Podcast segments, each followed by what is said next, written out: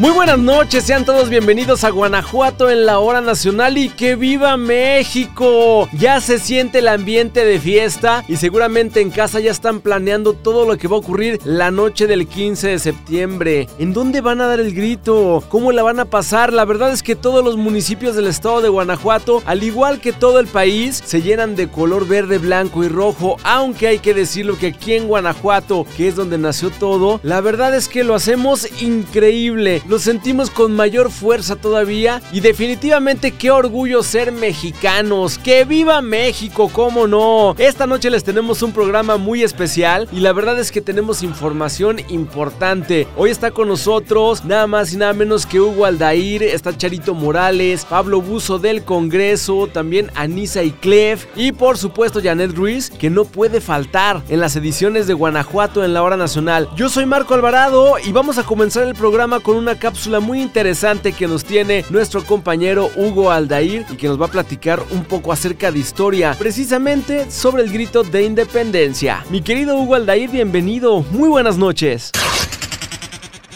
Nuestra historia, nuestra identidad como guanajuatenses. En Guanajuato en la hora nacional.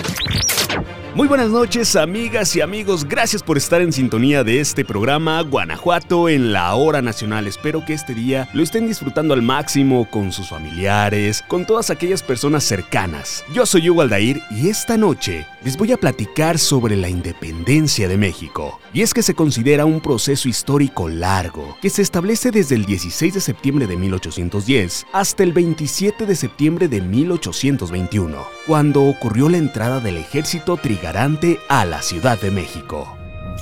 El día se conmemora para recordar los eventos históricos que liberaron a México del dominio español, y es la fecha en que se declara su emancipación como nación soberana y autónoma. Los orígenes de la independencia se relacionan con las abdicaciones de Bayón en España. Napoleón, quien lideraba la Revolución Francesa, había invadido España y depuesto a su rey. En las colonias de la América Española, esto se vio como una oportunidad de apartarse de la monarquía imperial y declarar juntas de gobiernos que fueran integradas por habitantes criollos. Una serie de hechos económicos ayudaron a que se gestara el movimiento armado. Los indígenas tenían trabajos en semiesclavitud. Los peninsulares, nacidos en España, tenían los cargos políticos más importantes y manejaban todas las tierras y tratados económicos. Los impuestos eran exagerados y la población estaba descontenta. En 1809 ocurrió la conspiración de Valladolid, compuesta por miembros políticos, religiosos e intelectuales criollos, como José María Obeso, el fray Vicente Santa María y el padre Manuel de la Torre, quienes pretendían formar una junta de gobierno propia y aliada con las castas indígenas. El plan consistía en sustituir el poder español. En Querétaro, los simpatizantes de la conspiración fueron descubiertos y adelantaron sus planes de toma del gobierno. Miguel Hidalgo, el 16 de septiembre de 1810, llamó a los pobladores a luchar en su famoso grito de dolores. ¡Muere el mal gobierno! ¡Viva México! ¡Viva la independencia! acto que se considera el inicio del movimiento por la soberanía de México. La campaña militar de Hidalgo se extendió por todo el territorio.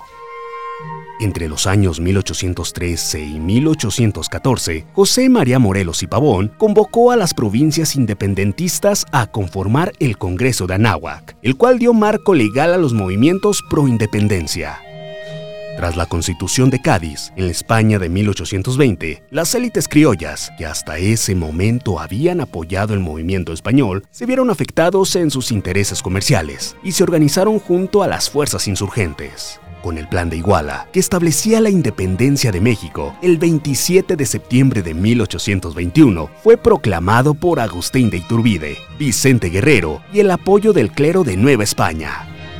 En 1823, tras unos años de declararse el primer imperio mexicano, en medio de conflictos internos y la separación de la América Central, México se convirtió en una república federal. Y en 1836, luego de fallecido Fernando VIII, España reconoció la independencia nacional. Todos podemos decir con mucho orgullo, ¡Viva México! Yo soy Hugo Aldair y no le cambie porque tenemos más temas de gran interés aquí en su programa, Guanajuato en la hora nacional. Hugo Aldair, muchísimas gracias por esta buena cápsula, esta información tan interesante y que como ya lo dije al principio del programa, qué orgullo ser mexicanos, cómo no. Vamos a dar el grito, ya estamos preparándonos para darlo con todas las fuerzas que tenemos. Mientras tanto nos vamos con más y por supuesto algo muy interesante que vamos a escuchar esta noche es la siguiente cápsula que nos presenta Anisa y Clef y que por cierto pongan mucha atención porque si hablamos de finanzas ustedes ya saben que nuestra asesora financiera es Anisa y Clef pero para poder entender mucho mejor qué son las finanzas vamos a escuchar un poco de terminología esto es de suma importancia y lo tenemos aquí en Guanajuato en la hora nacional Anisa muy buenas noches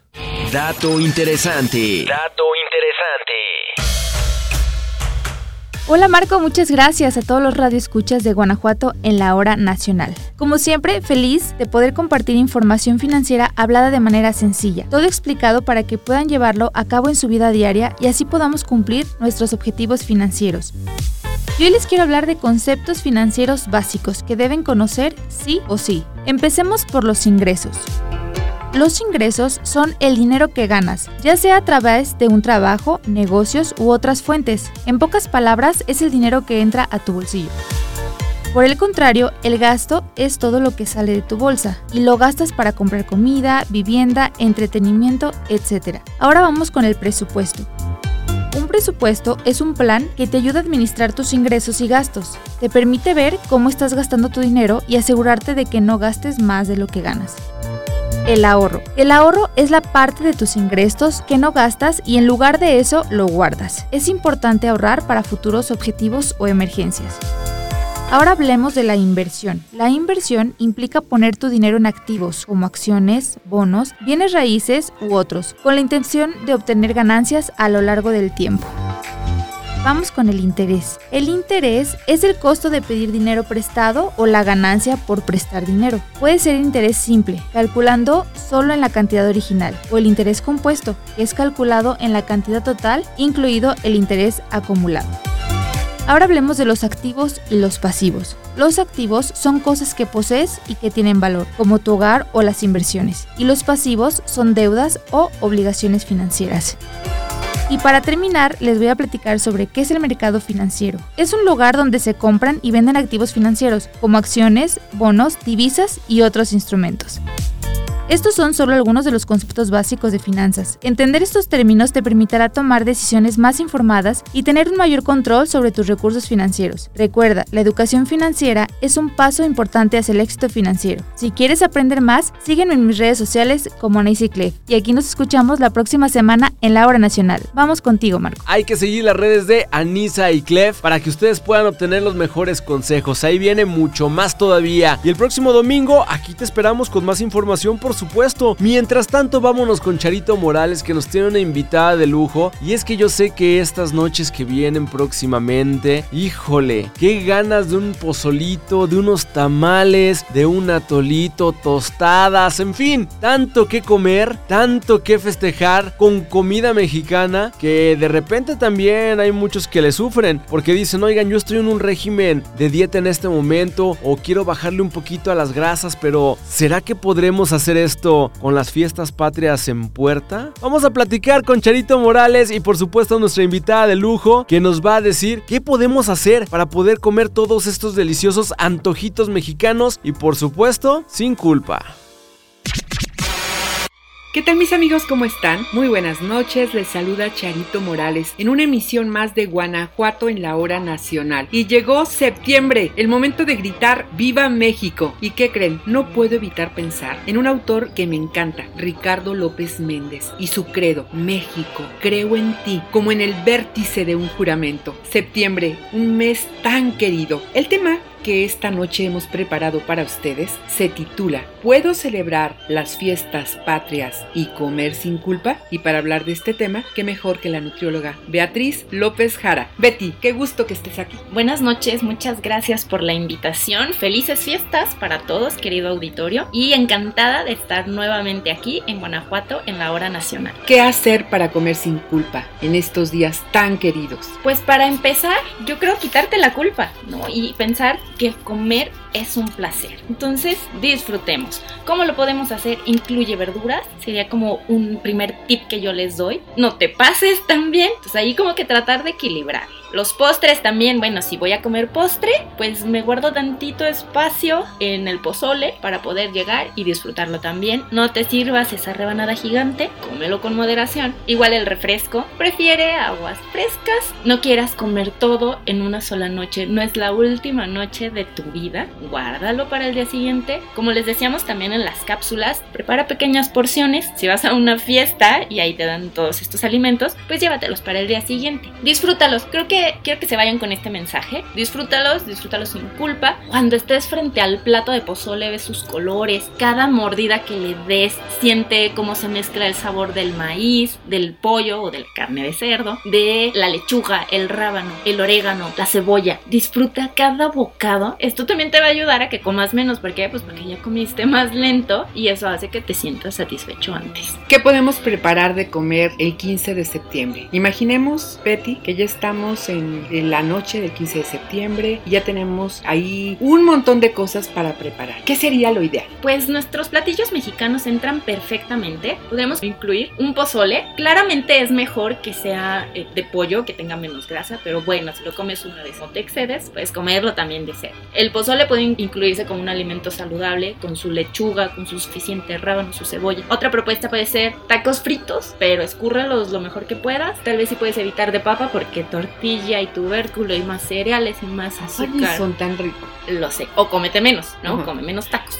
Pero de preferencia mejor de frijolitos, carne deshebrada, pollo. Sí, una mejor opción sería como de alguna carne o de pollo. Incluso también, pues si son de frijoles, puede llegar también a afectar. Hablando de, alguien que tenga diabetes, pues eso le puede afectar la glucosa. Escúrrelos muy bien, quítales toda la grasa que puedas. Si tienes como el beneficio de una freidora de aire, pues vaya, qué mejor que hacerlos ahí porque no llevan casi grasa. Pero si los haces en, en la estufa, pues vaya, sécales muy bien la grasa. Recordemos esto, no es todos los días idealmente. Otra opción podrían ser unos sopes o unos guaraches. No los frías, ¿no? La pura masa del maíz, embárrales los frijoles, ponles alguna proteína, si quieres queso, pollo, carne, su cebolla, la salsa, lechuga. Unas gorditas puede ser, pero también sin freír. Claro, unas gorditas. Aquí en el, en el estado de Guanajuato generalmente las gorditas son al comal, entonces pues entra perfectamente y tú le pones el relleno que quieras, acompañado de unos nopales o de algo más de verduras. Estas fiestas tan especiales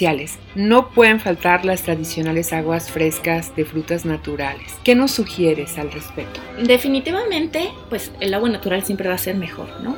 Podríamos hacer como un equilibrio de por cada vaso de agua de, sabor, tómate uno de agua natural, ¿no? Para hacer ahí un balance. Una propuesta sería también rebaja el agua, porque luego están muy dulces. Sí. O elige frutas que sean de temporada que estén dulces, que no requieran agregar azúcar. Siempre va a ser eso mejor a un refresco. Entonces vamos a preferir las aguas frescas o el agua natural. Y por ejemplo, aquellas personas que ya están siguiendo un plan alimenticio por salud o para perder peso, que tienen un régimen ya establecido con una nutrióloga, ¿deben restringirse de estos alimentos? ¿O existen algunos antojitos mexicanos que puedan disfrutarse y comerlos con moderación? Siempre puede encajarse. Yo, la recomendación es que si ya tienen un plan de alimentación, pues visitan a su nutriólogo con estas preguntas específicas, ¿no?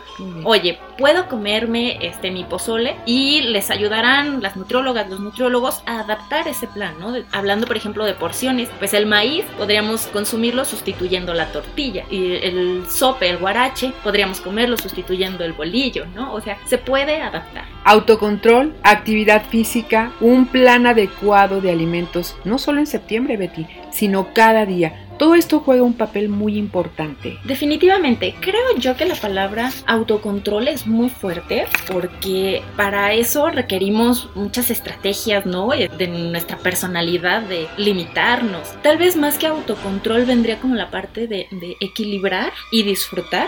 Claro. Porque siempre e, es la parte en la que yo quiero insistir más. Disfruta. Y para disfrutar no es necesario excedernos. Me platicabas específicamente, tú que eres nutrióloga, de un paciente tuyo que llega y te dice, es que me encanta el pozole, me encantan las enchiladas, pero lo asocio acompañándolo con refresco. ¿Qué nos dirías al respecto? Pues no necesariamente tiene que ir acompañado, ¿no? Creo que tenemos también como que este chip de que ¿no? tengo que repetir para que me sienta satisfecho. Y no es necesario. Entonces, a veces tal vez nada más estás esperando la comida para tener la chance de tomarte ese refresco y finalmente repetir. ¿Qué alternativas podríamos tener? Bueno, si no lo consumes todos los días, y lo mejor siempre va a ser no consumirlo, pero si no lo consumes todos los días y sientes que para acompañar ese pozole que comes solo dos, tres veces al año, necesitas el tratito de refresco, pues adelante, ¿no? Y tampoco no lo comas con culpa, o sea, si ya lo vas a hacer, pues disfruta ese traguito, no te acabes el refresco de un litro, compártelo, ponle hielos para que tomes menos, ¿no? Y se vaya ahí diluyendo.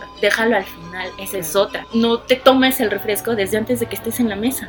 Sírvete tu platillo, prepáralo, empieza a comer. Cuando estés en la mitad de tu platillo, ahora sí, dale los traguitos de refresco, eso que quieres. Porque ahí ya disminuimos la cantidad de vasos, ¿no? Entonces, déjalo al final. Velo así como las gotitas de sudor van este, haciendo que ese refresco se vea más antojable.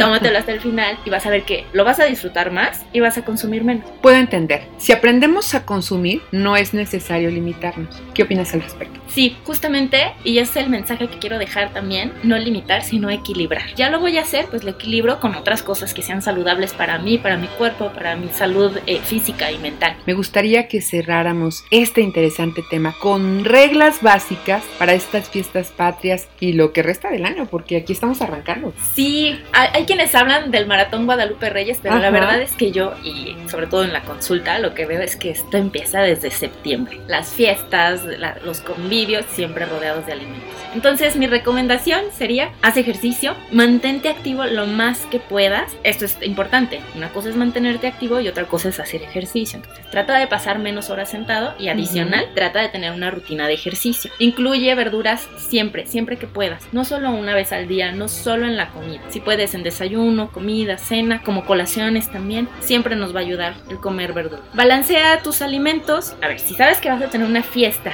en la noche, si sabes que ya va a haber mucha comida, pues no le remates con el desayuno, la comida y, a las colaciones, ¿no? Claro. Espérate. Entonces, haz un desayuno ligero, saludable, una comida también ligera y ahora sí disfrutas sin culpas, igual, midiéndote. Baila mucho. En estas fiestas también, pues, como los mexicanos, ¿no? Se da. Baila y canta. Exacto. Entonces, tú muévete, tú baila. Que si les ayudo para servir, ah, pues levántate y que sea un pretexto para que te muevas más, salir por la sal, salir por la crema. Eh, guarda también alimentos para el día siguiente. Como veíamos, lo ideal es que empecemos a preparar menos alimentos para desperdiciar menos.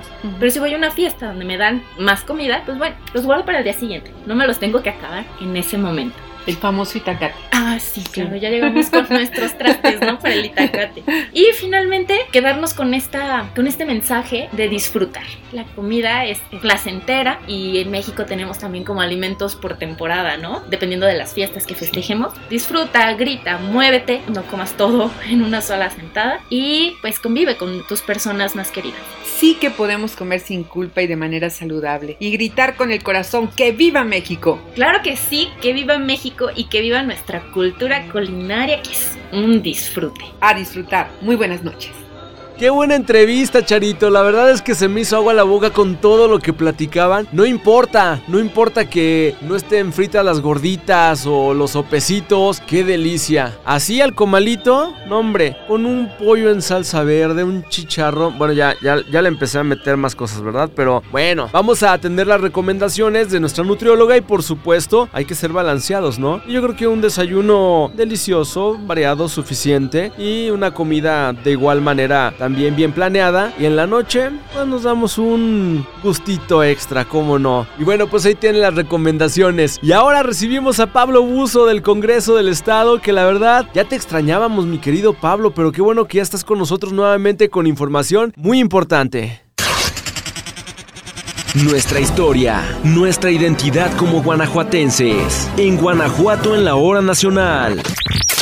¿Qué tal? Muy buenas noches, Marco, a ti y a todo el equipo de Guanajuato en la hora nacional. Es un placer saludarlos de nuevo en este espacio que nos brindan al Archivo Histórico del Congreso del Estado de Guanajuato. Les habla Pablo Buzo Muñoz con información de Samantha Correa Gutiérrez. El día de hoy recordaremos una de las partes más importantes para el correcto funcionamiento de nuestro Estado, la constitución política de nuestro Estado. Luego del triunfo de la llamada Revolución Constitucionalista encabezada por el general Venustiano Carranza, se convocaron a elecciones para la integración del constituyente que sería el encargado de redactar la constitución que sustituiría a las leyes de reforma en el plano federal. Por su parte, las entidades federativas siguieron este ejemplo creando sus propias constituciones. El estado de Guanajuato no fue la excepción, comenzando este proceso el 30 de mayo de 1917, cuando el gobernador, el general Fernando Dávila, convocó a elecciones extraordinarias para gobernador y congresos constitucionales del Estado a fin de que se efectúen con las mayores garantías de legalidad y de justicia, a las que convoca por decreto ese mismo día. El primero de abril del mismo año se publica en el periódico oficial la convocatoria para elecciones extraordinarias, mediante la cual los ciudadanos de la entidad, en base a la ley electoral del Estado de Guanajuato, ocuparían los puestos en los poderes legislativo, ejecutivo,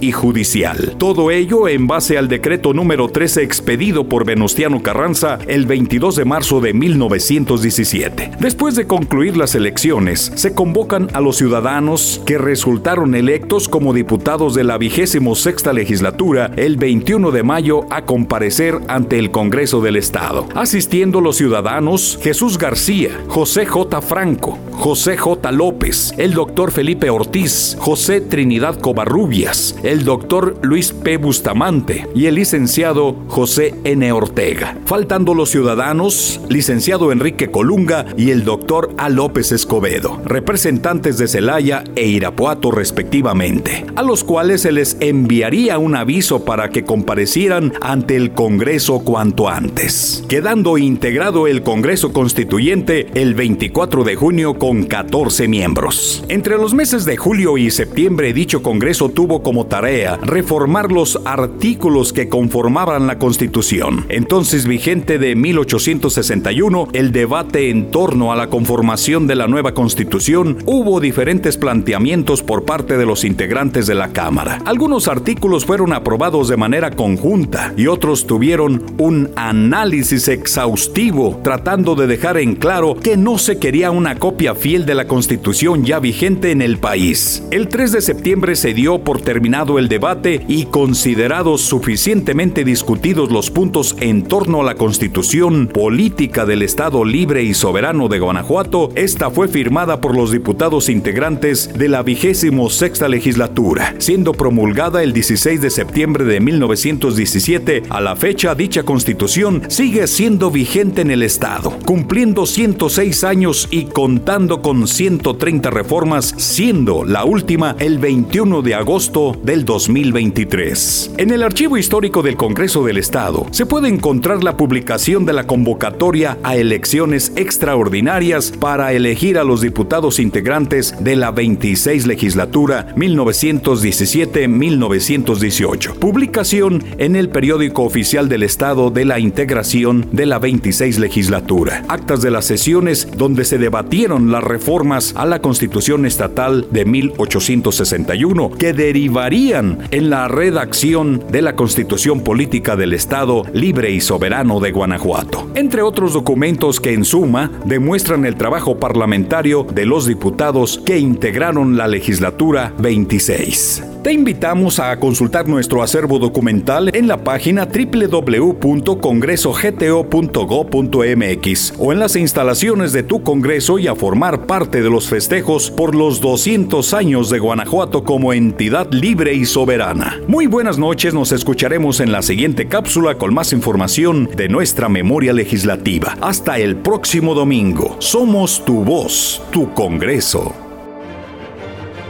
Pablo, como siempre, un placer tenerte a ti. Gracias a todo el equipo del Archivo Histórico del Congreso del Estado. Un saludo hasta Guanajuato Capital. Ya nos estaremos viendo el próximo domingo también para platicar de muchos temas interesantes como los que siempre nos presentan. Y mientras tanto despedimos este programa con Janet Ruiz que nos trae una cápsula muy interesante. Nos habla del Día del Locutor en México. Así que no quiero perder la oportunidad de felicitar a todos mis colegas locutores y locutoras. De verdad qué honor trabajar con todos ustedes aquí en Guanajuato en la hora nacional. Y también los que no están en hora nacional, a todos, a muchos que he tenido oportunidad de conocer a lo largo de esta carrera tan hermosa llamada locución. De verdad muchas gracias, me ha dado muchísima satisfacción y vamos a escuchar un poquito de historia con Janet Ruiz. Janet, platícanos un poco acerca del Día del Locutor y la locutora. Dato interesante. Dato interesante. Mi querido Marco, amigas y amigos, qué gusto y qué placer acompañarnos una vez más aquí en Guanajuato en la hora nacional y hoy les traigo un tema que me fascina. Platicamos particularmente de la radio y es que aún es el medio preferido por muchas personas por su eficacia y el estilo para transmitir información, además de interactuar con el público. También es posible crear lazos y conectar distintas épocas y personajes del país desde muy temprano, a toda hora, todos los días del año, solemos escuchar la voz de una mujer o un hombre en la radio y otros medios de comunicación. No me dejarás mentirte, seguramente te sientes identificada o identificado al momento de realizar los quehaceres del hogar, al conducir el automóvil o como incluso acompañante para no sentirnos solos, lo que produce una conexión casi mágica tanto en los receptores como en los emisores. Hoy te hablo del alma que mueve la radio. Nos referimos a las y los locutores, personas que nos enteran de todo tipo de noticias y nos complacen con melodías que exaltan nuestras emociones. Para reconocer su noble labor, el 14 de septiembre se conmemora el Día del Locutor en México, fecha propuesta en 1957 por Francisco Neri, fundador de la Asociación Nacional de Locutores y respaldada por el presidente Adolfo López Mateos. En aquella ocasión, el gremio de profesionales del micrófono eligió a su reina siendo Elsa Aguirre la primera condecorada con ese título. La locución profesional, a pesar de lo que se cree, no está pensada solo para trabajar en la radio. Hay una amplia gama de posibilidades para hacerlo en marketing, publicidad, e-learning, doblaje y otras áreas relacionadas por supuesto con la voz. Pero seguramente te preguntarás qué necesito para ser un buen locutor. Para empezar, te cuento, no basta con sentarse frente a un micrófono y hablar, no, ya que necesitas además una formación profesional y para eso existen escuelas que te enseñan este apasionante oficio, así que ya sabes que no solo basta con tener una voz bonita, ahora tienes que aprender a usarla. Conocerás, te cuento, cómo leer y transmitir cada tipo de texto con su tono apropiado, porque no sonarás igual en un documental que en un video corporativo, ¿estás de acuerdo? En una central de teléfono, en un spot de TV o en un cintillo de radio. Cada formato requiere técnicas diferentes y debes aprender a manejarte en cada una de ellas. Toma nota porque aquí te diremos algunas de las facetas que deben adquirir los locutores y dónde pueden estudiarlas. La principal habilidad que debes tener es el manejo de la comunicación. Estudiar la respiración, la dicción, el timbre y la expresividad son necesarios para ser un gran locutor de radio. Estudiar ciencias de la comunicación, comunicación audiovisual o publicidad puede ayudar, aunque la carrera más recomendable es la de periodismo, pues también te capacitará en otras habilidades laborales necesarias como son la producción, la edición y la redacción. Por ello, este 14 de septiembre, Día del Locutor en México, les deseamos muchísimo ánimo a los futuros periodistas que tienen como meta realizar su carrera profesional en el mundo del micrófono y la voz. Y para todas las locutoras y locutores de Guanajuato y del país, vayan nuestras más sinceras felicitaciones en su día. Es la información, Marco. Regreso contigo y ya lo saben, la próxima semana nos volvemos a escuchar con información sumamente importante. Me dio demasiado gusto acompañarlos en tu trayecto, donde te encuentres. Recuerda que mi nombre es Janet Ruiz y te deseo que descanses por lo menos tus ocho horas. Marco, regresamos contigo. Muchísimas gracias por esta información, Janet. Un abrazo enorme. Y a ustedes, amigos, les recuerdo que el próximo domingo los esperamos en punto de las 10 10.30 de la noche. Celebren con mucha responsabilidad, por supuesto háganlo en familia. Hay que disfrutar de este próximo 15 de septiembre de la noche mexicana que seguramente ya están planeando en casa, con los antojitos, con la música y listos para gritar, por supuesto, que viva México y que viva Guanajuato. Vámonos, yo soy Marco Alvarado y nos escuchamos el próximo domingo en punto de las 10.30 de la noche. Hasta luego, a descansar. Bye bye. Hermosa tierra, que es mi linda nación. Guanajuato en la hora nacional. Guanajuato en la hora nacional.